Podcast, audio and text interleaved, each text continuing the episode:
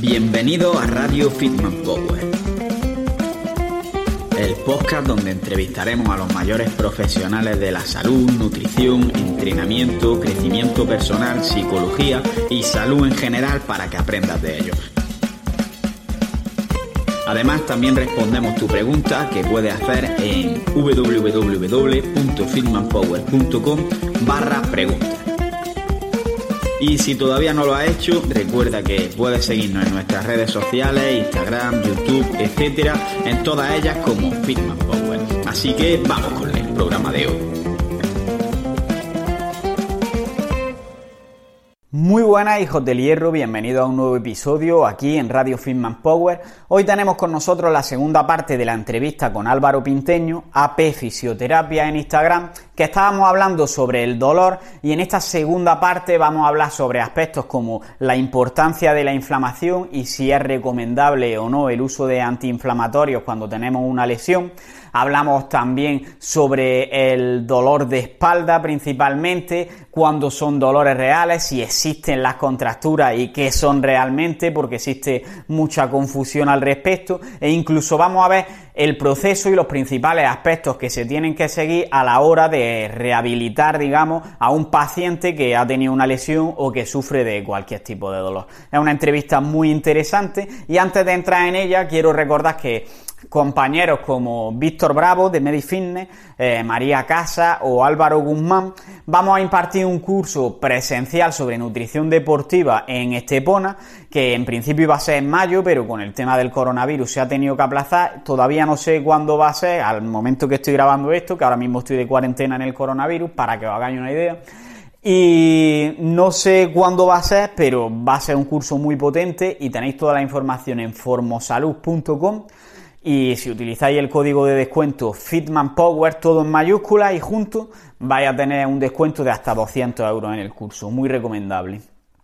Por otra parte, también hacemos antes de entrar una mención a nuestro patrocinador principal, AudioFit, que es una empresa que lo que hace es que mediante formato podcast, mediante audio, imparte cursos sobre nutrición, fitness y salud en general para que puedas aprender ahorrando mucho tiempo porque vas aprendiendo mientras vas en el metro, mientras vas caminando, mientras estás fregando los platos, mientras estás cocinando o mientras haces cualquier otra cosa que no requiera una atención plena. Así que es bastante útil. Si para entrar el enlace que dejaré en la descripción de, este podcast o de este vídeo, pues tenéis un mes gratis en la aplicación y además estaréis apoyando al canal, así que os recomiendo que lo hagáis porque a mí me ayudáis bastante. Así que nada, os dejo con la entrevista y vamos.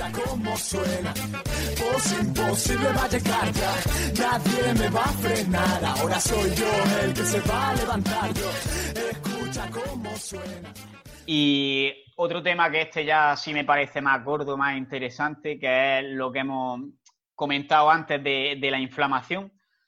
Me gustaría que nos hables sobre qué papel puede jugar la, inflamación en, una lesión, porque normalmente veo que nos recomiendan tomar antiinflamatorios, pero en realidad yo veo que la inflamación es una respuesta que tiene el cuerpo y que supongo que tiene algo que ver en la recuperación de cualquier lesión, incluso en el caso de la hipertrofia se produce cierta inflamación que permite esa hipertrofia.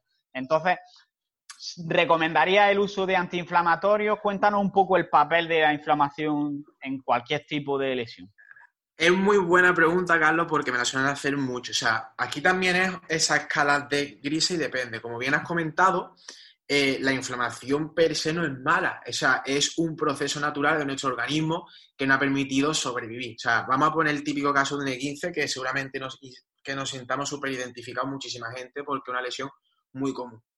Como te he comentado antes, la inflamación lo que va a hacer es, en ese E15, un aumento de la inflamación a nivel de la sensibilidad periférica, ¿vale? Que constituye eh, parte del proceso de reparación del tejido. Entonces, si sabemos que eh, forma parte de ese proceso de reparación, es, o en la hipertrofia, como tú bien has eh, comentado, ¿tiene sentido evitarla o interrumpirla constantemente con antiinflamatorios y eso? O sea, estamos, eh, tenemos que tener en cuenta que son inflamaciones agudas. O sea, porque en cuanto a inflamación crónica o patología ya más a nivel sistémico, como puede ser una artritis, ya estaríamos hablando de otra cosa. Y ahí los medicamentos sí tienen sentido. Pero en una inflamación aguda parece ser que no tiene mucho sentido. Entonces, normalmente la inflamación es una consecuencia derivada de la necesidad de eh, conseguir sangre y sustancias químicas cicatrizantes, llevarlas a esa área que ha lesionado. Entonces, yo no suelo recomendar el uso de antiinflamatorios a menos que el dolor sea insoportable. Si va a empeorar tu calidad de vida, oye, porque te tomes un antiinflamatorio no te va a pasar nada, ¿vale? Simplemente es decir que los antiinflamatorios funcionan inhibiendo, ¿vale? La producción de la COX, que la COX es una enzima que está implicada en la síntesis de las prostaglandinas endógenas. Y las prostaglandinas son unas sustancias químicas sensibilizantes para la inflamación. Entonces, si inhiben esa función, claro, tu sensibilidad periférica es menor, tu percepción es muchísimo menor y vas a sentir menos dolor pero a menos que sea una cosa insoportable, yo no suelo recomendarlo. Ahora bien, si te va a permitir, o sea, si te va a impedir que tú duermas o que tú puedas eh, mm, apoyar a, pues mira, tómatelo porque no te vas a morir porque te tomes un, un antiinflamatorio. Pero por norma general, eh, a mí no me gusta interrumpir el proceso de curación. De hecho, se ha visto que hasta puede ser beneficioso el no interrumpirlo porque si llega mayor sustancia química y para repararla, después cuando se reabsorba toda esa información va a ser mucho más rápido que si antes la hemos ido eh, evitando. En resumen, que la inflamación es una parte necesaria de la recuperación de, cualquier lesión. Entonces, en principio no se recomendaría el uso de antiinflamatorios, pero que como también supone una supresión del dolor, si el dolor es demasiado grande y te impide llevar una vida normal, por decirlo de alguna forma, pues puede ser una herramienta útil, ¿no? Hay un tema que es muy interesante, yo digo siempre, es ¿qué hay de malo en sentir un poco de dolor? O sea, vivimos en una sociedad que estamos constantemente evitando el sufrimiento y el tener dolor. ¿Sabes? Pero, joder, el dolor ha formado parte de nuestra vida siempre. De hecho, si no hubiésemos tenido dolor, la especie humana seguramente se hubiese eh, extinguido hace millones de años. Entonces, claro, si hoy día nos están bombardeando constantemente con publicidad, con mm, títulos súper sensacionalistas de libérate del dolor para siempre. Eh, no tengas más dolor, utiliza X suplemento, X antiinflamatorio, X crema. Claro, vamos a recurrir a ese corto plazo y estamos educando a la gente, ya vemos ese contexto sociofamiliar que hemos visto antes, súper importantes de, claro, ante el más mínimo problema, ya voy a atender a antiinflamatorio. Por eso los pacientes, cuando suelen acudir a consulta, me dicen, bueno, y me tomo antiinflamatorio, no sé qué, digo, a menos que tu dolor sea insoportable, a mí no me gusta interrumpir la fisiología natural, porque al fin y al cabo el ser humano está hecho para curar y cicatrizarse con movimiento. Ahora bien, en determinadas personas, en determinados contextos, es necesario, el dolor te está diciendo reposo evita el movimiento porque si eres un deportista súper hipervigilante una persona súper hipervigilante, ya no hace falta que sea ni deportista, eh, que está constantemente ejercicio, exceso de carga, lo mismo estás teniendo dolor porque no estás reposando y no estás descansando bien. Entonces el dolor ahí no tienes que tomarte un antiinflamatorio ni nada para poder seguir haciendo cosas. Ahí el dolor te está diciendo, oye, para, porque es que necesitas parar, necesitas descansar y necesito recuperarme. Entonces, es súper importante saber qué significado le estamos dando o qué nos quiere decir el dolor en nosotros. Yo siempre digo que el dolor es como un idioma extranjero que cada paciente tiene que ir entendiéndolo poco a poco. Cuando tú entiendes qué te quiere decir tu cuerpo, qué te quiere decir tu dolor y el significado realmente que lleva, o reducir carga, o descansar más, o disminuir el estrés, controlar mejor tus emociones respecto al trabajo. Eh, el dolor te está avisando de algo, en cada persona te avisa con un significado diferente y eso como eh, nosotros como profesionales debemos de saber identificarlo en la persona y por qué está teniendo dolor. O sea, yo siempre digo que trato a una persona, no trato un E15, una rotura, un dolor muscular. Yo trato a una persona con una historia que viene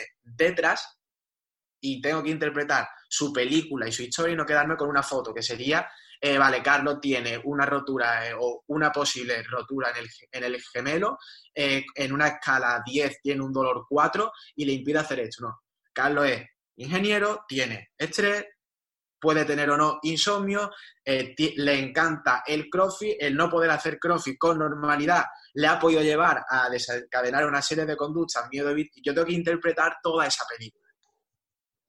Claro, al final es un poco, y pasa un poco con el dolor, como con el tema de la analítica o incluso con la báscula en el caso del peso corporal, que son cosas que nos dan mensajes sobre algo que puede estar pasando en nuestro cuerpo o en nuestro entorno pero que la gente suele tenerle miedo. Es decir, hay gente que dice, yo no me quiero pesar por si acaso, o no me voy a hacer una analítica porque últimamente estoy comiendo mucho bacon y seguro que me sale el colesterol alto. Y la gente no se hace la analítica simplemente por no verlo, pero sabe que está comiendo mucho bacon. Exactamente.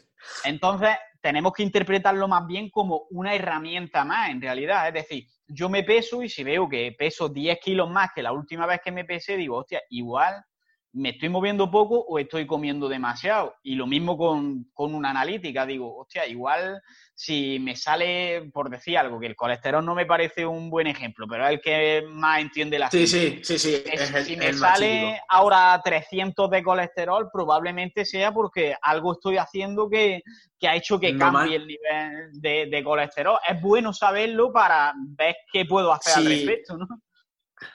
Sí, por norma general, la persona sabe lo que le pasa. Lo que pasa que como somos seres sociales y nos encanta sentirnos eh, escuchados, eh, tú normalmente cuando vienes a consulta, en tu caso, tú en el fondo sabías lo que tenías que hacer, solamente que tenías esa incertidumbre de decir, vale, pero ¿realmente me pasa esto o no? Y necesitamos muchas veces, porque no somos objetivos con nosotros mismos, necesitamos esa objetividad externa que nos ayude. Entonces yo creo que la, profesión sanitaria, tanto la fisioterapia como muchas otras, van a tender con el tiempo a evolucionar en la prevención, en ser más educadores en salud, modificar una serie de hábitos, ¿vale?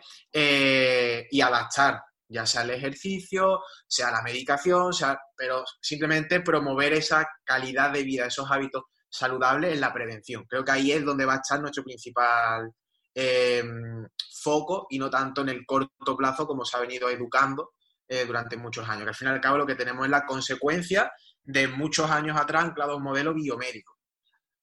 Sin duda, estoy muy de acuerdo ahí y espero que así sea, de hecho. Yo espero que también sea así. Quiero preguntarte ya en relación con este tipo de lesiones en las que sí existe algún daño en los tejidos, que muchas veces la, la, gran incertidumbre y la pregunta que todos tenemos cuando tenemos algún tipo de lesión de esta es cuánto tiempo me queda para estar ya totalmente recuperado y poder hacer lo que yo hacía antes. ¿Cómo podemos hacernos una idea de cuál es el tiempo que nos queda para recuperarnos? Como te he dicho antes, la escala tiempo y la historia natural de cada patología. Cada tejido tiene eh, unos tiempos de curación. Los músculos cicatrizan antes, los ligamentos un poco después, los tendones pueden requerir más tiempo, una hernia discal, un problema a nivel discogénico tiene más tiempo, pero Así de norma, por muy general, cualquier lesión neuromusculoesquelética, por norma general, en el transcurso de uno o dos años, se suelen curar. Siempre va a haber excepciones. Yo, por ejemplo, tengo ahora eh, un paciente que es un asesorado que lleva con una tendinopatía tres años. Tengo pacientes que han sido diagnosticados con X Volvemos eh, a, lo mismo, ese significado implícito que lleva la etiqueta, el diagnóstico, que dan con dolores 7 y 8 años. Entonces, va a depender de la persona, del significado que le dé a lo que tiene, de cómo se hayan hecho antes las cosas y el tratamiento previo que haya tenido. Pero por norma general, cualquier patología no suele durar más de uno o dos años. Entonces, eso es súper importante, porque si tú te has tirado tres años con una tendinopatía porque no se ha hecho bien las cosas, Claro, en este, él, por ejemplo, eh, venía de tratamientos pasivos, de EPIs, de PRP, eh, y seguía teniendo dolor. ¿Cuál ha sido el tratamiento? Primero reconceptualizar todo lo que es el dolor y el significado que le daba a su tendinopatía. Él lo asociaba a daño estructural, entonces hay que hacer una educación muy buena y ver cómo eh, tendones engrosados también se dan en personas asintomáticas, cómo daños en el tejido de ese tendón también se dan en personas asintomáticas, como la EPI, la PRP todavía escasean de evidencia científica en el largo plazo. Como el obsesionarnos con ese daño en el tejido no lo que va a hacer es aumentar ese hipervigilancia, ese catastrofismo que venimos eh, diciendo. Y ahora, él no había hecho nunca una exposición graduada, él tenía una tendinopatía en la rodilla. Llevaba tres años eh, con ella. Nunca había hecho ejercicio específico en esa rodilla. ¿Qué es el tratamiento? Ejercicio específico en esa rodilla. Progresión de carga, isométrico, isotónico, pliométrico y después todo lo que es el específico. Entonces, cuando das con la tecla, no es que hayamos hecho una cosa súper extraordinaria, sino simplemente hemos hecho algo diferente a lo que se venía haciendo, hemos reconceptualizado su significado del dolor, su nivel de seguridad ha aumentado y dice, tío, es que me llevo ya tres años con esto, me encanta hacer crossfit y es que no puedo eh, hacerlo. Y llevo ya tres años. Yo le dije, en uno a dos años cualquier patología se suele curar. Lo que pasa es que si no se han hecho las cosas bien, puede pasar esto. Y entonces lo entendió y dijo, vale, realmente esto puede estar ya curado. Simplemente tengo que aumentar mis capacidades de mi, de mi, tendón respecto a la demanda que yo les quiero meter. No tiene sentido que solamente haga miembro superior si el problema está en el miembro inferior. Vamos a aumentar las capacidades para poder hacer esto. Y así ha sido como, como por norma general, casi todos los, tratamientos que normalmente fracasan es porque o no se han hecho las cosas bien o no se ha reconceptualizado bien el significado de la persona del dolor. O nuestro diagnóstico no es el correcto. Estoy enfocando el tratamiento a un tendón y lo mismo el problema del subrodillar no es el tendón, es otra cosa. Claro, entonces influyen tanto el propio daño en el tejido y la recuperación, que puede que no se hayan hecho las cosas bien a nivel de recuperar el propio tejido, como eh, lo que hablábamos antes de que puede que se haya sensibilizado más ese sistema de alarma y tenemos que aprender a recalibrarlo de alguna manera, ¿no? Exactamente, es que muchas, hoy día sabemos que cuando se producen cambios asociados en el sistema nervioso central, ¿vale? A nivel cortical, ¿vale? También van a sufrir cambios que son reversibles, ¿vale? Entonces, por eso sí tiene sentido esa imaginería motora, esa discriminación táctil que puedes pintar una cuadrícula en el área donde está más sensibilizada y vas tocando diferentes puntos de esa cuadrícula que tiene eh, un número y tiene la persona que saber en qué sitio está en personas con dolor persistente, eh, esa discriminación táctil se suele ver alterada. O cuando le pones imágenes de una mano derecha y una mano izquierda y van pasando de una en una, eh, esa visualización de imágenes le cuesta mucho disociar la derecha de la izquierda, la lateralidad que se, llama. Eh, tiene sentido también, pues, a lo mejor trabajar, en su caso, hicimos, pusimos su rodillera porque se sentía mucho más seguro entonces, claro, la rodillera al fin y al cabo no es más que un vendaje o un input, que puede ser también con el flossing, que lo que va a hacer es disminuir la percepción de amenaza, dar mayor seguridad al ejercicio que vamos a hacer y nos va a permitir meter más carga y más intensidad para ese tejido. Ahora bien, siempre lo acompaño con la narrativa adecuada de por qué me pongo esa rodillera. Y le digo, hoy vamos a entrenar con rodillera porque vamos a pasar de 80 kilos a 100 kilos. Entonces necesito que vayas con mayor seguridad para que el tejido se vaya adaptando. Pero es solamente hoy. En el siguiente entrenamiento vamos a pasar de 80 kilos a 85 kilos sin rodillera. Pero tú ya vienes de un día anterior que te has metido 100 kilos, vienes súper motivado y tu percepción de seguridad vez siendo eh, mayor. Entonces el objetivo es ir quitando la rodillera para que puedas hacer la cara que levantabas antes sin rodillera sin dolor y no crear esa dependencia. Claro, digamos que tener una experiencia previa que te haga ver que es más seguro de lo que tú creías en un principio y poco así, poco a poco así es progresando. Lo que digo, sobrecarga progresiva, pero no solo en base a la fuerza que tenga o la capacidad que tenga física, sino también la mental. ¿Qué fue lo que yo hice en tu caso? Vale, yo sabía que era eh, un problema cuando saltabas a la comba. Pero venga, voy a hacerte eh, sentir tu percepción de seguridad y tu motivación mucho más amplia. Por eso te puse ese salto al cajón mucho más alto que requería mayor dificultad que un salto a la comba. Y lo hiciste sin ningún problema, porque yo sabía que tu percepción de amenaza ahí no existía. Entonces, esa exposición en vivo, ese movimiento, ese ejercicio, me sirvió tanto de educación como para reconceptualizar. Y seguidamente te dije, vale, sáltame ahora.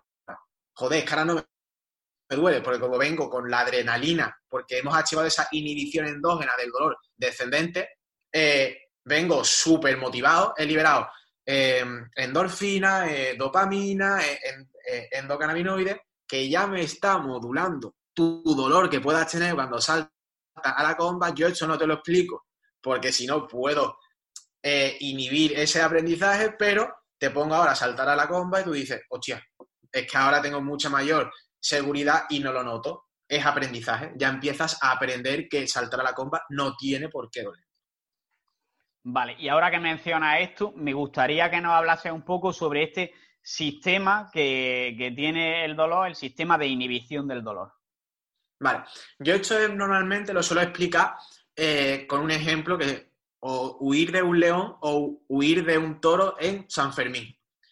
Tú imagínate que eh, estás huyendo de ese toro en San Fermín y hay un cristal en el suelo, ¿vale? Y tú te cortas con ese cristal en la planta. ¿Crees que sentiría dolor en ese momento, en ese cristal? Pues lo más seguro es que no. Y lo extrapolo a un caso real aún. Estás corriendo en San Fermín y sufres una cornada en la pierna. Pero al sufrir la cornada en esa pierna, te permite correr 200 metros asintomático. ¿Por qué? Es por esta modulación endógena. Ante una situación de amenaza y de supervivencia, nuestro cerebro puede liberar una serie de sustancias químicas que lo que va a hacer es disminuir la percepción de peligro, eh, esos mensajes de peligro que se van a enviar hacia la médula espinal para que lleguen hasta nuestro cerebro, se van a inhibir. ¿Cómo? Ante una situación de esa cornada, ¿vale? Tu cerebro va a preguntarse en ese momento, es, vale, ¿Qué tan peligroso es esta cornada para mí en comparación a que el toro me pueda matar y me pueda seguir metiendo cornada? Supervivencia, correr, huir de este toro a pesar de la cornada y no tener dolor. Entonces, lo que hace nuestro organismo es que activa el sistema de modulación descendente, el sistema de, modulación eh, endógena. Entonces, esas sustancias químicas que liberan nuestro cerebro, como la dopamina, la serotonina, la endorfina, la noradrenalina, lo que van a hacer es inhibir y bloquear esos mensajes de peligro, ¿vale? Impidiendo que lleguen al cerebro para que sea procesado como percepción de amenaza. O sea, tu cerebro se anticipa a ese peligro que pueda venir porque ya sabe que ha habido una cornada, porque tú lo estás viendo, porque lo estás escuchando, porque esa información sensorial llega y dice, vale, tienes que correr antes envío mm, toda esa sustancia química para que lo bloquee y te permita finalmente huir del toro con esa cornada durante 200 metros, durante 100 metros, durante lo que sea, a corto plazo, sin tener dolor. Ahora bien, cuando tú huyes del toro y ya estás tranquilo, sientes dolor en la cornada. ¿Por qué? Porque hay un daño potencial que se correlaciona con el peligro, con el nivel de amenaza. Pero esto es un caso muy curioso, el de la jornada en San Fermín, porque fue real y porque cuando se le preguntó, él lo dijo, que él durante la jornada no sintió dolor, que en su cabeza estaba huir del toro. Bueno, os, recomiendo, si estáis escuchando el podcast, que le echéis un ojo al vídeo que subiremos en YouTube porque se ve en una presentación y es que se ve al chaval corriendo delante del toro y que le falta media pierna, pero exagerado. Así que es algo que es bastante impactante. Y entiendo que esto además tiene cierta aplicación práctica en el caso de profesionales como tú, porque, por ejemplo, en mi caso, lo que haría sería activar este sistema de inhibición del dolor haciendo algo que me daba miedo para que se segregasen esas sustancias y yo después pudiese saltar a la comba sin sentir ese dolor, que después en mi entrenamiento, cuando yo lo hacía en mi casa también, también hacía lo mismo. Saltaba primero al cajón, que era algo que me daba miedo porque lo tenía que hacer con una pierna y después me ponía a saltar a la comba y ya no existía dolor. Y entonces se genera ese aprendizaje y es más fácil, ¿no? Exactamente. Realmente, eh, la gran mayoría de técnicas que disponemos en clínica, terapia manual, masaje, mm, manipulación, eh, flossing, oclusivo, eh, todo eh, se basa a grandes rasgos en activar de mayor medida este sistema de modulación endógena y disminuir la percepción de amenaza. Incluso las palabras, como hemos dicho antes, el nocebo hace todo lo contrario, la facilitación ascendente. El placebo hace todo lo contrario, la vía de la expectativa hace esa modulación descendente. Por eso es tan importante una buena historia clínica, una buena alianza terapéutica, porque con empatía, con escucha activa, con la información que yo te transmito, la seguridad que te transmito, si tú me vienes súper preocupado eh, porque no sabes qué te pasa y a ver si vas a tener que estar en reposo, a ver si no vas a poder volver a hacer crossfit y yo te transmito tranquilidad, confianza, seguridad, disminuye tu percepción de amenaza sin haberte puesto una mano encima, lo que está ocurriendo es esto. De hecho, cuando mantenemos sexo, ocurre esto. Cuando nos un abrazo, ocurre esto. Cuando sonreímos y vemos a alguien sonreír, ocurre esto. En mayor o menor medida, pero nos sentimos mejor por esto. O sea, eh, por así decirlo, cuando eh, recurres a la droga, eh, ocurre por esto y porque nuestro organismo tiene, que yo le llamo nuestra farmacia personal. O sea, disponemos de los mayores analgésicos del mundo en nuestro propio organismo, pero hay que saber si podemos recurrir mediante nosotros mismos y el problema está cuando se eh, recurren a ellos externamente con cosas que sabemos que no nos hacen bien. Las redes sociales, cada like hace dopamina. ¿Por qué? Pues lo mismo que liberas cuando yo hago que tú saltes al cajón para después saltar a la comba.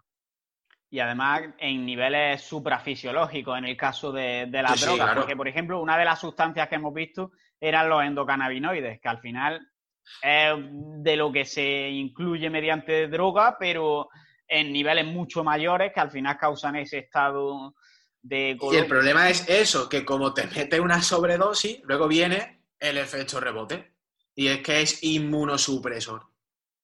Claro. Exactamente. Y por último, ya que hemos hablado de, dolor así de manera general, me gustaría hablar sobre uno de los dolores más comunes que, que nos encontramos y que es el dolor de espalda, que mucha gente va siempre o por cualquier motivo, sobre todo en el caso de usuarios de gimnasio, aparecen dolores de espalda muy frecuentes, pero me gustaría saber con qué frecuencia te encuentras que de verdad es una lesión y con qué frecuencia te encuentras que es un dolor más bien percibido.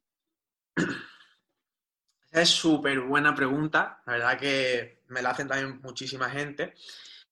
Y aquí siempre digo lo mismo, escala de gris y depende. ¿Por qué? Hoy día sabemos que más del 90% de los dolores de espalda son inespecíficos, es decir, no sabemos cuál es la fuente de signos y síntomas real.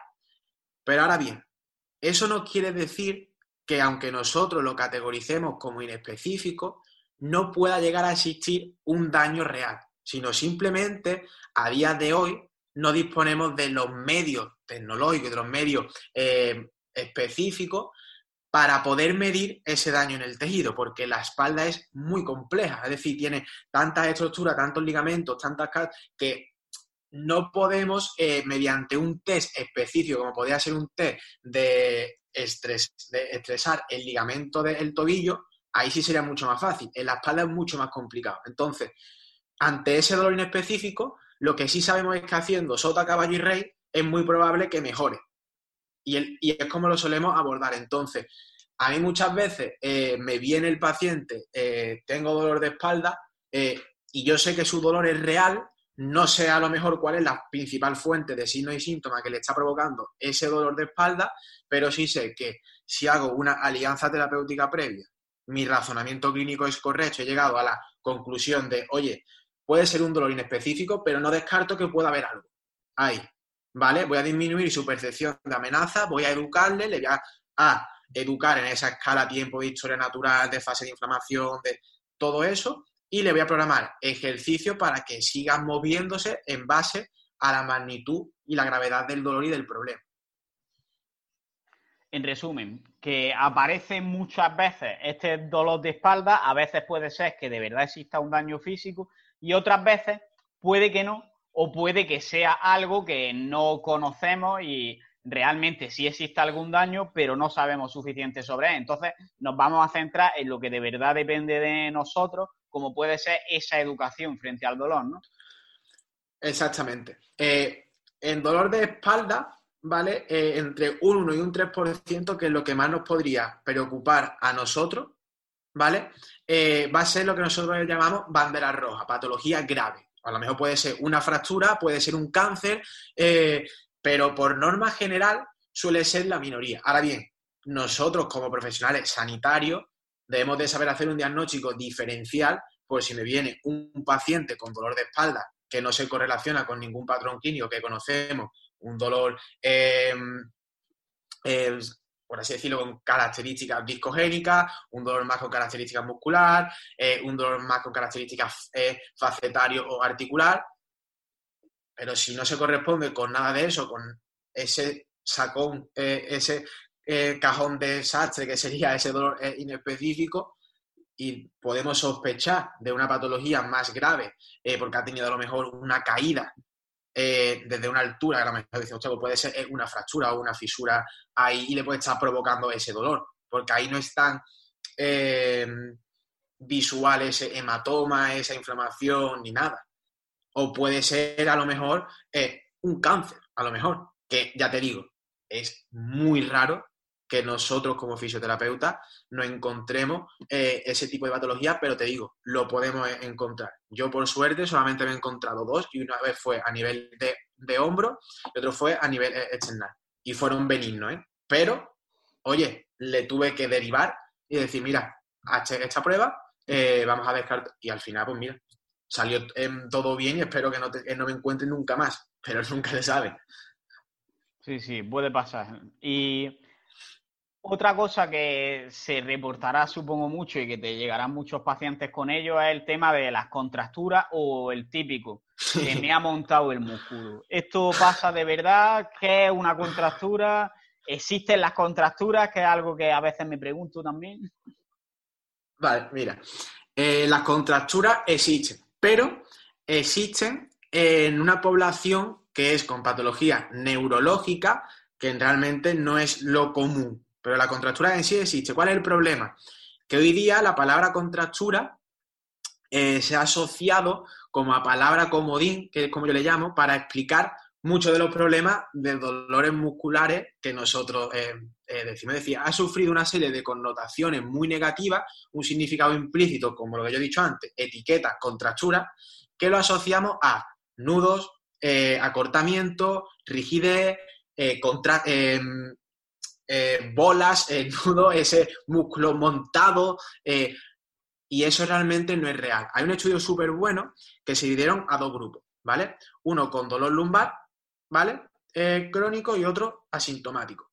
Entonces, se le hizo una presión a cada persona y a cada grupo en la zona lumbar y lo que vieron es que la rigidez del tejido, es decir, lo que llamaríamos esa contractura, para que nos entendamos, era la misma, pero el nivel de sensibilidad percibido por las personas con dolor lumbar crónico sí era mayor que el de las personas sanas. Entonces podemos decir que la sensación de rigidez, o lo que nosotros llamamos contractura, es eh, una sensación subjetiva que va a depender de el significado implícito que tenga para nosotros lo que es la contractura. Volvemos a lo mismo aprendizaje, cultura, eh, significado asociado. Eh, entonces, cuando un paciente me viene, tengo una contractura, siempre le suelo decir, ¿qué es para ti una contractura?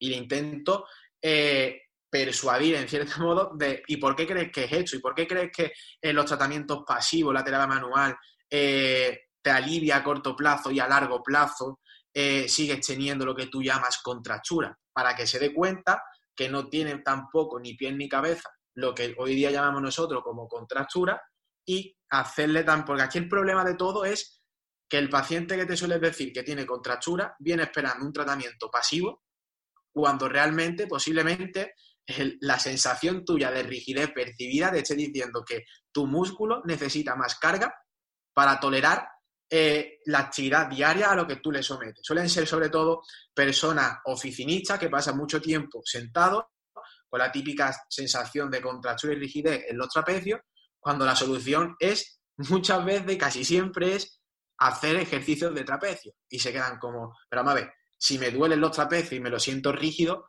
¿cómo voy a hacer ejercicio para que se me carguen más los trapecios? ¿Sabes? Y entonces le tienes que explicar todo esto, el modelo de capacidades y demanda, eh, cómo hacer más fuerte ese trapecio te va a permitir eh, soportar más carga en esa posición mantenida. Claro.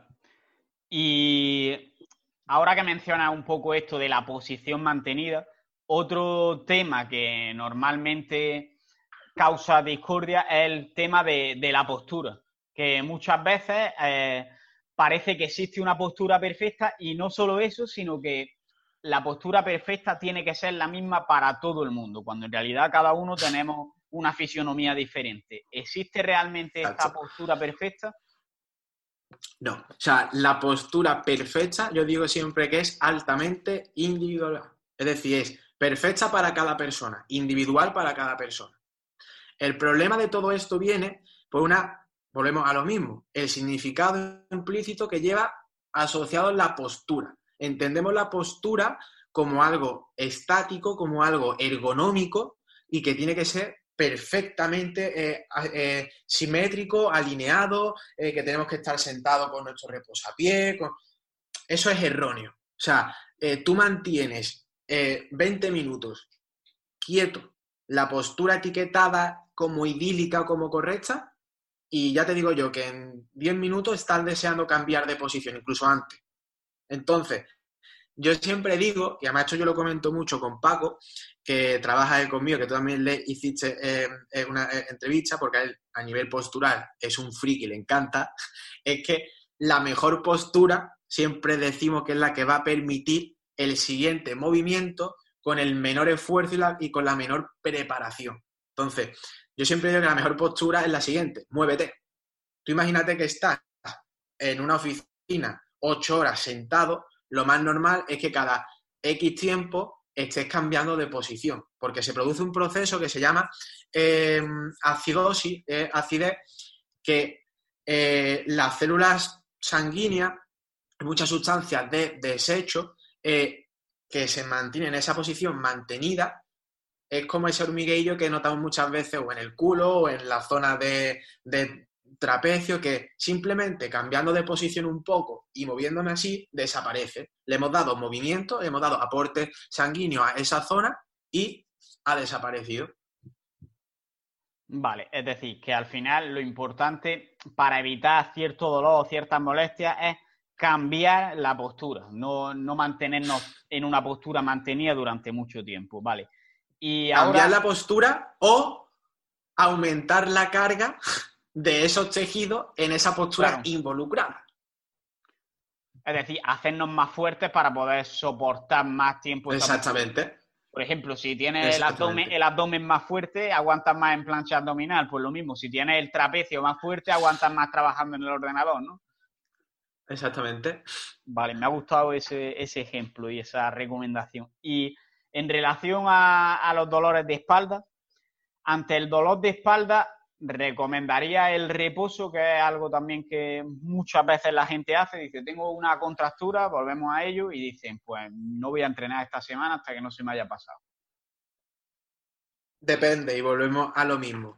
¿Qué magnitud o qué gravedad de lesión tienes en esa espalda? ¿Es una patología grave? ¿Es una fractura? Sí, el reposo tiene que estar. Ahora bien, reposo relativo. Siempre hay que evitar ese reposo absoluto. Tú puedes tener una fractura pero tú puedes trabajar a nivel de brazo, a nivel de pierna, a nivel de movilidad, a nivel de imaginería, ¿sabes?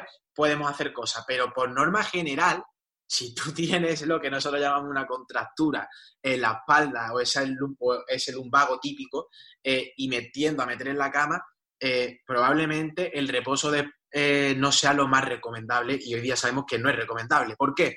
Porque ya lleva implícito, o sea, que el reposo en sí no es malo, es todo lo que lleva implícito que es esas conductas, miedo, evitación. Ya voy aprendiendo a, tengo dolor de espalda cada vez que tengo el lumbago, lo asocio a, me tomo mi medicamento, me tomo mi reposo de espalda, me, eh, me tomo también mi dosis de mantita eléctrica calentita en la, en la zona lumbar y ya voy aprendiendo eso y cada vez que me aparece el dolor de espalda, recurra a eso.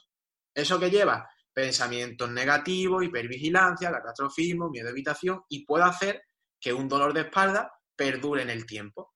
Y te diga, no, no, yo es que tengo dolor de espalda desde hace años.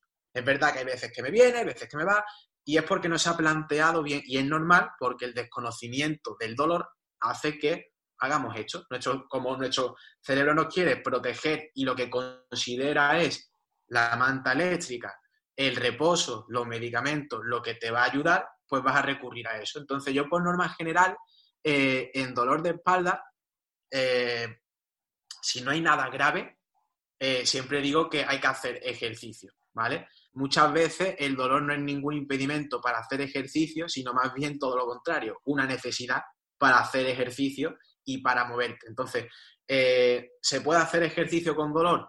Sí. De hecho, se está viendo cada vez que es beneficioso y que nos va a aportar eh, muchos beneficios por el simplemente hecho eso de, evitar las conductas miedo, evitación. Y todo ese aprendizaje implícito para que no perdure en el, eh, en el tiempo. Pero antes hablábamos también sobre el tema de la sobrecarga progresiva y estamos diciendo que sí, que al final el movimiento es beneficioso en la mayoría de los casos. Pero ¿cómo podemos estimar el nivel de esfuerzo que podríamos aplicar cuando tenemos algún dolor?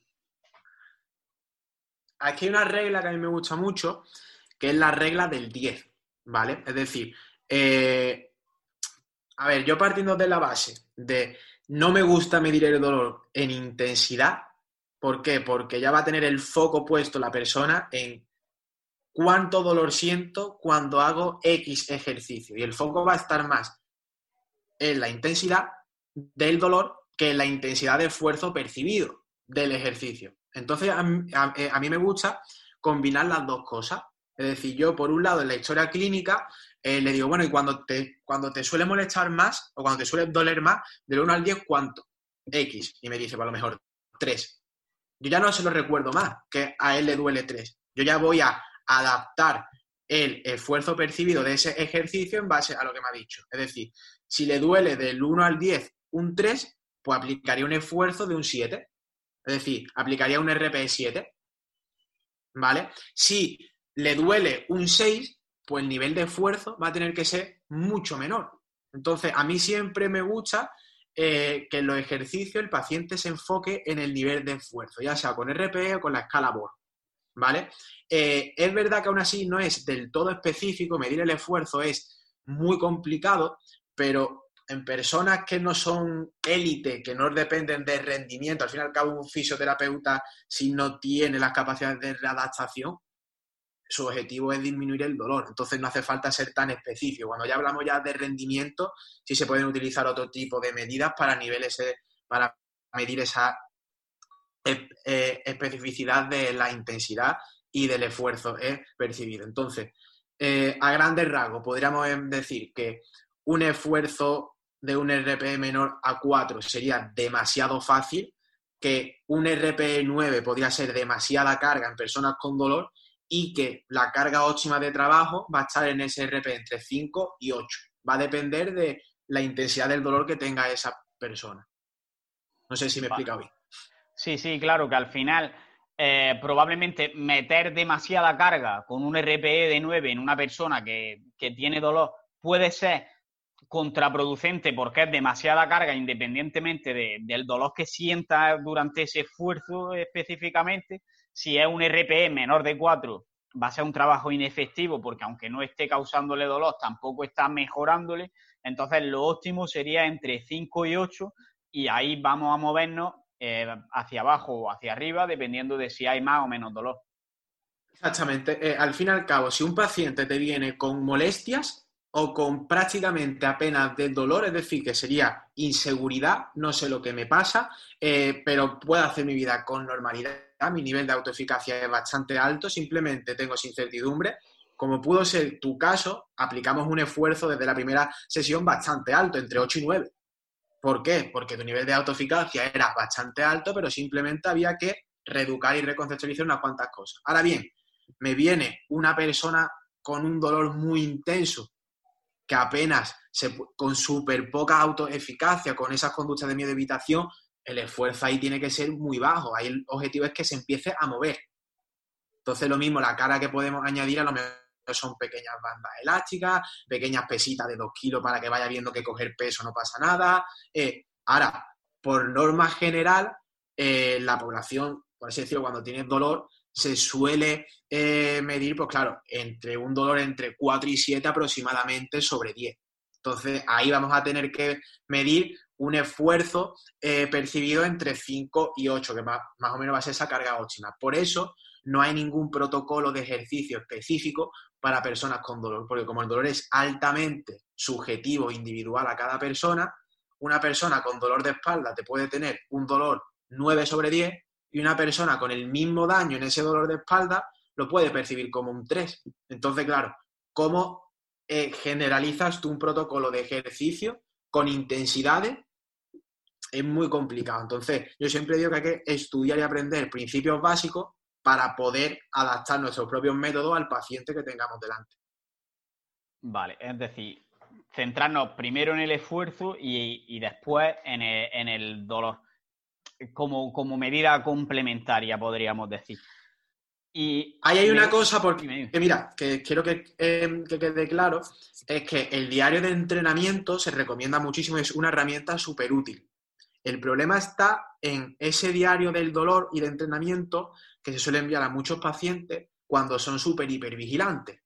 Si tú, si tú, por ejemplo, eh, cuando viniste con la rotura, en ese caso tenías una competición a dos semanas, si yo te envío ahí un diario de monitorización de los síntomas para que estés hipervigilante a la calidad de esfuerzo percibida a las 24 horas y del dolor percibido también, tu foco eh, indudablemente va a estar también en el dolor. Entonces ahí no sería muy recomendable en personas hipervigilantes recomendar ese diario o esa eh, monitorización 24 horas, porque va a estar enganchada al dolor. Ahora bien, es una persona que su nivel de autoeficacia es bastante ya más alto, que sabe disociar muy bien lo que es molestia, lo que es dolor, hemos conseguido reconceptualizar. Ahí sí tiene sentido enviarle ese dolor de esfuerzo percibido y de dolor y de que se monitorice, porque ya te va a hablar normalmente de molestia y su foco va a estar puesto en la intensidad y la progresión de cargas como un diario de entrenamiento normal. Ahí sí tiene sentido. Pero en personas con dolor, yo no recomiendo al principio, si tiene mucha hipervigilancia, mandarle ese diario de ejercicio para que se vaya monitorizando eh, a corto plazo. Ahí hay que tener cuidado. Vale, lo tendremos en cuenta. Y ahora tengo una pregunta un poco para resumir todo, que es como... Sí, sí. ¿qué, ¿Qué paso seguiría en una persona que ha, que ha tenido una lesión eh, a la hora de tratarlo? En el sentido de a lo mejor que psicológicamente asuma que ha tenido esa lesión y que va a tener que variar la carga de entrenamiento, cómo le diagnosticas, cómo le va haciendo esta progresión de carga. Explícanos un poco el proceso que se seguiría de manera general. Vale, para mí, o sea, yo te voy a hablar siempre de principio y de base de cómo yo establezco una, sesión normal mía, ¿vale? Eh, vamos a enfocarlo a un deportista porque posiblemente sea el mayor público que tú tengas, los mayores oyentes, ¿vale? Me viene un deportista, ponme si quieres el tipo de lesión que, eh, en que tú quieras, para enfocarlo ahí. Pues un E15. Imagina que tenemos el caso del E15, ¿vale? Lo primero de todo es hacer una alianza terapéutica con ese paciente, es decir, que el paciente confíe en mí. Porque a la hora de hacer un razonamiento clínico, nos vamos a basar en la historia clínica. Es decir, en yo tengo que recoger la mayor información del paciente, del problema del paciente, eh, para poder establecer mis hipótesis diagnósticas que sea lo mayor precisa posible para tener eh, un, eh, un diagnóstico y un pronóstico lo más certero y lo más preciso posible.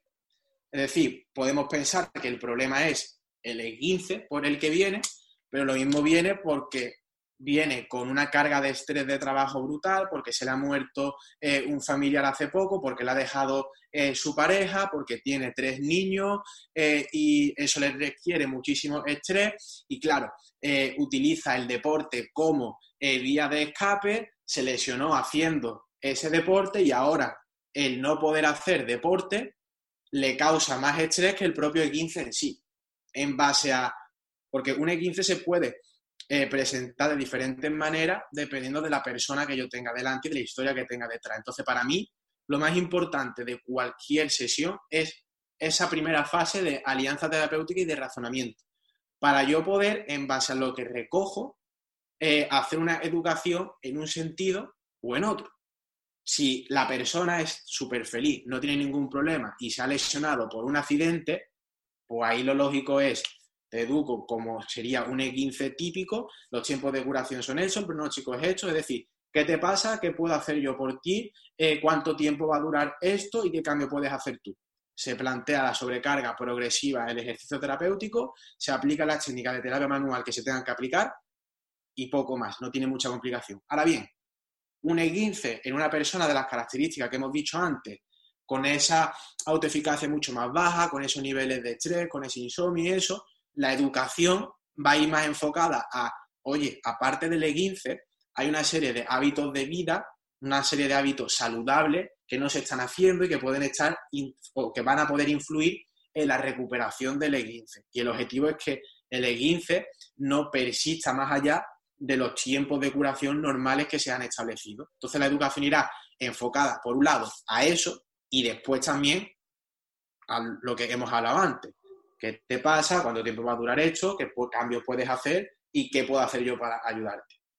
En base a su nivel de autoeficacia, podré utilizar terapia manual eh, otro tipo de estrategia para facilitar esa modulación endógena que hemos hablado, más a corto plazo para que a lo mejor así confíen más en mí para poder hacer ejercicio antes, o lo mismo tiene esos problemas, pero tiene una expectativa al ejercicio, un nivel de amenaza al ejercicio bastante bajo y no hay ningún problema. Entonces, principios que yo recalcaría así a modo en resumen. Alianza terapéutica, historia clínica, razonamiento clínico, educación, elaborar un plan de tratamiento con objetivos comunes, pues muchas veces caemos en el error de qué es lo que me gustaría a mí conseguir con este paciente que tiene un E15 y a lo mejor eh, me planteo, vale, tiene un E15 y quiero que salte a la comba. Pero lo mismo es una persona que lo único que quiere es volver a conducir y andar sin dolor. Entonces los objetivos tienen que ser los del paciente, no los que me gustaría a mí hacer por la formación que yo tengo y por las ganas que yo tengo de poner en práctica lo que he aprendido en mi curso eh, con este paciente eso va a afectar a la adherencia del tratamiento y eso lo tenemos que tener muy en cuenta también, ¿vale? Y ya después, pues finalmente esa modificación de síntomas, que puede ser con educación, puede ser eh, con terapia manual, puede ser con terapia espejo, puede ser con oclusivo, con flossing, con lo que quiera, dependiendo de la expectativa y las preferencias del paciente o de mi criterio, y ya finalmente esa prescripción de ejercicio, exposición gradual y sobrecarga eh, progresiva. Vale, yo creo que se ha entendido como un resumen, la verdad que, bastante simplificado. Y antes de hacerte las últimas preguntas que hago comunes en todos los podcasts, ¿quieres decir algo que yo no te haya preguntado? Creo que he hablado de todo. O sea, que en principio no, no se me ocurren muchas cosas que pueda decir. Nada que añadir. ¿no? Entonces voy a hacerte las clásicas preguntas, que la primera es si, imagínate que solo puedes elegir un hábito o una acción que puedas recomendarle a nuestros oyentes y que ya no tiene por qué ser relacionado con la salud, ni con el dolor, ni con el ejercicio, sino relacionado con cualquier aspecto de su vida. ¿Qué hábito o qué acción le recomendaría ejecutar que vaya a mejorar algún aspecto de su vida? Ser mejor persona. Creo que la clave y se nos olvida que somos personas, vivimos en un círculo social eh, y, tío, la importancia de sonreír a la gente, de dar un abrazo a la gente, no cuesta nada decirle a alguien, me encanta tu camiseta, me encanta tu zapato, o me encanta que estés así de feliz hoy, o mira cómo me has hecho sentir hoy. O sea, pequeñas acciones que no cuestan nada y que va a activar ese sistema de modulación eh, endógena que hemos hablado. O sea, para mí, el ser mejor persona, el ser mejor profesional o ser mejor lo que sea, va a pasar siempre por ser mejor persona. O sea que si pudiese recomendar un hábito sería indagar más por ese desarrollo personal y ese ser mejor persona. Me gusta, además te va a hacer sentirte mejor contigo mismo y a los demás también contigo mismo, así que va a mejorar tu entorno de manera general. Me gusta el concepto. Ahora, eh, contenido que recomiende en cuanto a libros, canales de YouTube, podcast, páginas web, cuentas en redes sociales. Voy a ir tomando nota, ¿eh?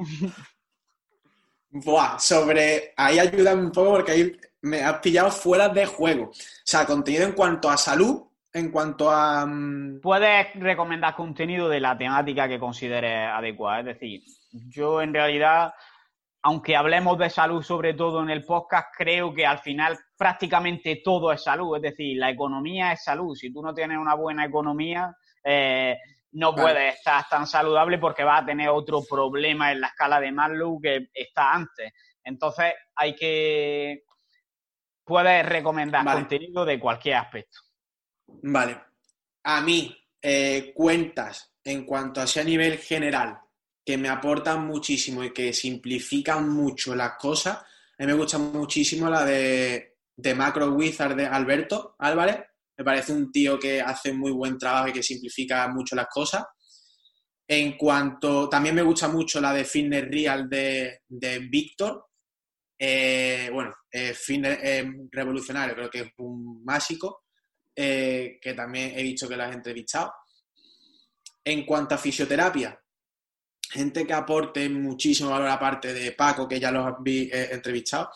Eh, Álvaro Altuve, que es Bifit, Gecho, Training, sobre tendón, de las personas que más conozco que sabe sobre el tendón. también me gusta mucho Frank Gurdiel, Fisio Motor Control, eh, que aporta también sobre rendimiento, fitness eh, y sobre la readaptación de lesiones a nivel deportivo y sobre dolor también súper buena. Eh, es que también es que sobre, sobre el fisio te puedo recomendar muchísimas. a ser también, que es Adfisio, también da una perspectiva muy amplia de la fisioterapia y desmitifica muchísimos mitos. José Vipiris también me gusta mucho en fisioterapia. Y bueno, Antonio Piepoli, eh, mucha gente que ya ha pasado por aquí. Pero mm, si tuviese que quedarme con una, creo que sería con Alberto, con The Macro Wizard, porque habla de muchas cosas, eh, de vida en general. También transmite esa idea de ser mejor persona, de eh, hábitos de vida saludable y me parece una cuenta muy, muy, muy buena y muy a seguir. Un crack también, que además fue uno de los, de los primeros invitados que tuvimos aquí en el podcast, de hecho. ¿Y quieres nominar a alguno de ellos para que venga al podcast? Pues... Mm, mm, mm, si tuviese que nominar a alguien, no sé si lo has entrevistado ya o no. ¿Has entrevistado a Joseca? Eh, no. Pues me parece. Pues, o a Joseca, eh, me parecería que si no lo has entrevistado, creo que puede aportar mucho en cuanto al ámbito del fitness, ya que tu podcast también va un poco dirigido a ese público también y te seguirá mucha gente. Y creo que puede aportar una visión diferente a la convencional, porque también supongo que a Eneco lo, lo, habrás también eh, entrevistado, ¿no? Eneco estuvo aquí, sí. Pues si no ha estado José, creo que puede aportar algo pues, diferente. Pues, tomo nota y, espero tenerlo por aquí pronto, porque la verdad que no lo, lo tenía también ahí en mente. Y bueno, sobre ti ya, ¿qué proyectos, qué objetivos tienes a corto, medio y largo plazo y dónde podemos seguirte, encontrarte, tener más contenido tuyo?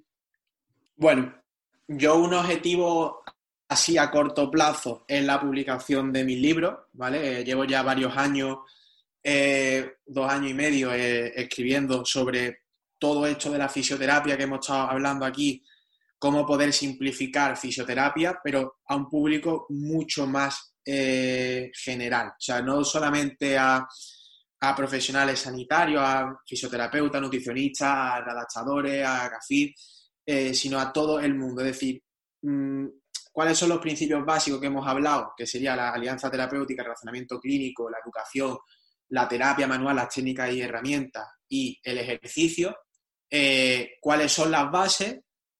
Muchísima ciencia detrás y en un lenguaje sencillo, simplificado, con tecnicismo y explicando esos tecnicismos para que lo pueda entender, como yo digo siempre, mi abuela, si lo quiere leer. Y ese sería el proyecto a corto plazo que ya están escritos en la gran mayoría, pero de poder ir publicándolo eh, en el transcurso de este año. Ahora con el coronavirus se ha complicado eso que te comentaba antes, del registro y el poder publicarlo, pero bueno, están ahí y a corto plazo pues van a salir. Eh, a medio plazo, eh, a medio plazo, eh, bueno, mm, serían dos, y es que sacaré también un curso a nivel presencial muy chulo sobre todo hecho sobre la fisioterapia la forma en la que yo veo la fisioterapia moderna, ese modelo biopsicosocial, poder aplicarlo de una manera sencilla eh, y que no hace falta tampoco gastarse un dineral en tener la mejor clínica del mundo para poder aportar el mejor servicio, sino que con sota, caballo y rey y con un buen razonamiento clínico, un buen conocimiento de las bases, podemos ayudar a muchísimas personas y ese sería a medio plazo eh, el objetivo. Y a largo plazo tengo dos. Uno es, eh, yo sabes que tengo en mi consulta, pero a largo plazo es tener mi clínica especializada en dolor, pero sobre todo eh, lo que más me llama, aparte de poder dedicarme más profesionalmente a la docencia, tanto ya sea concurso o sea a, nivel de universidad como profesor asociado, es crear una fundación para personas con dolor crónico y con dolor persistente eh, que no se puedan permitir el lujo de poder pagarse un, tratamiento eh, específico y bueno para este tipo de problema, ya que la situación personal mía y como lo he vivido en primera persona con mi madre y con muchos pacientes, eh, sé lo que se sufre y lo que se lleva, pues poder ayudar al mayor número de personas con esa fundación y que no se lo puedan permitir, una fundación que estuviese y que colaborase con muchísimos centros a nivel de toda España, eh, poder ayudar a este tipo de, de personas. La verdad que es una iniciativa de puta madre y además aplica el hábito que has dicho, que es el de ser mejor persona, porque al final es ayudar a los demás y Exactamente. yo te apoyo en eso. Y por último, que no has mencionado, eh, ¿dónde podemos, ya has hablado de tus libros, pero ¿dónde podemos seguirte en redes sociales? Si tienes alguna web. Sí, eh, mi web es www.apfisioterapia.com, ¿vale? Y mis redes sociales es en Instagram, arroba apfisioterapia, y en Twitter es apfisioterapia, con Y al final. Voy a tomar nota. Y creo que no me dejo nada, ¿no?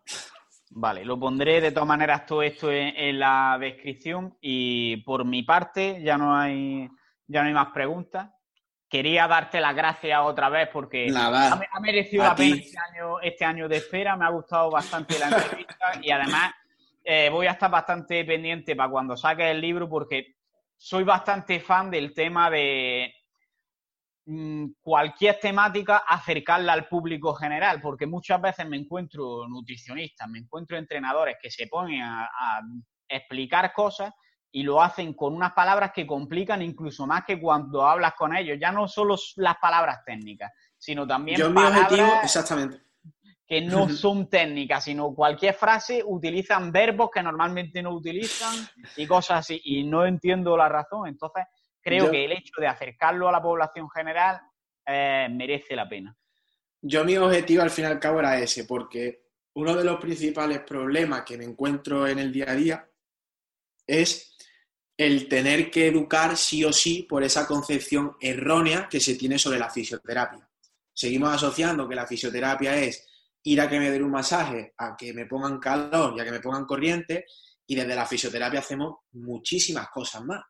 Entonces, es como el poder aportar mi granito de arena a la fisioterapia eh, de una manera mucho más amplia que intente llegar al mayor número de personas posible sobre qué es la fisioterapia de verdad, de una manera muy simple y que pueda servir tanto a un público general a que le interese este ámbito como a profesionales sanitarios, ya sea médicos, sea eh, café, como he dicho, entrenadores, eh, o sean fisioterapeutas, que se encuentran en ese limbo de incertidumbre de me encuentro perdido y eso, de, mira, estas son las bases de la fisioterapia eh, si aplicas esto, esto y esto y esto, posiblemente eh, tu porcentaje de éxito terapéutico va a aumentar.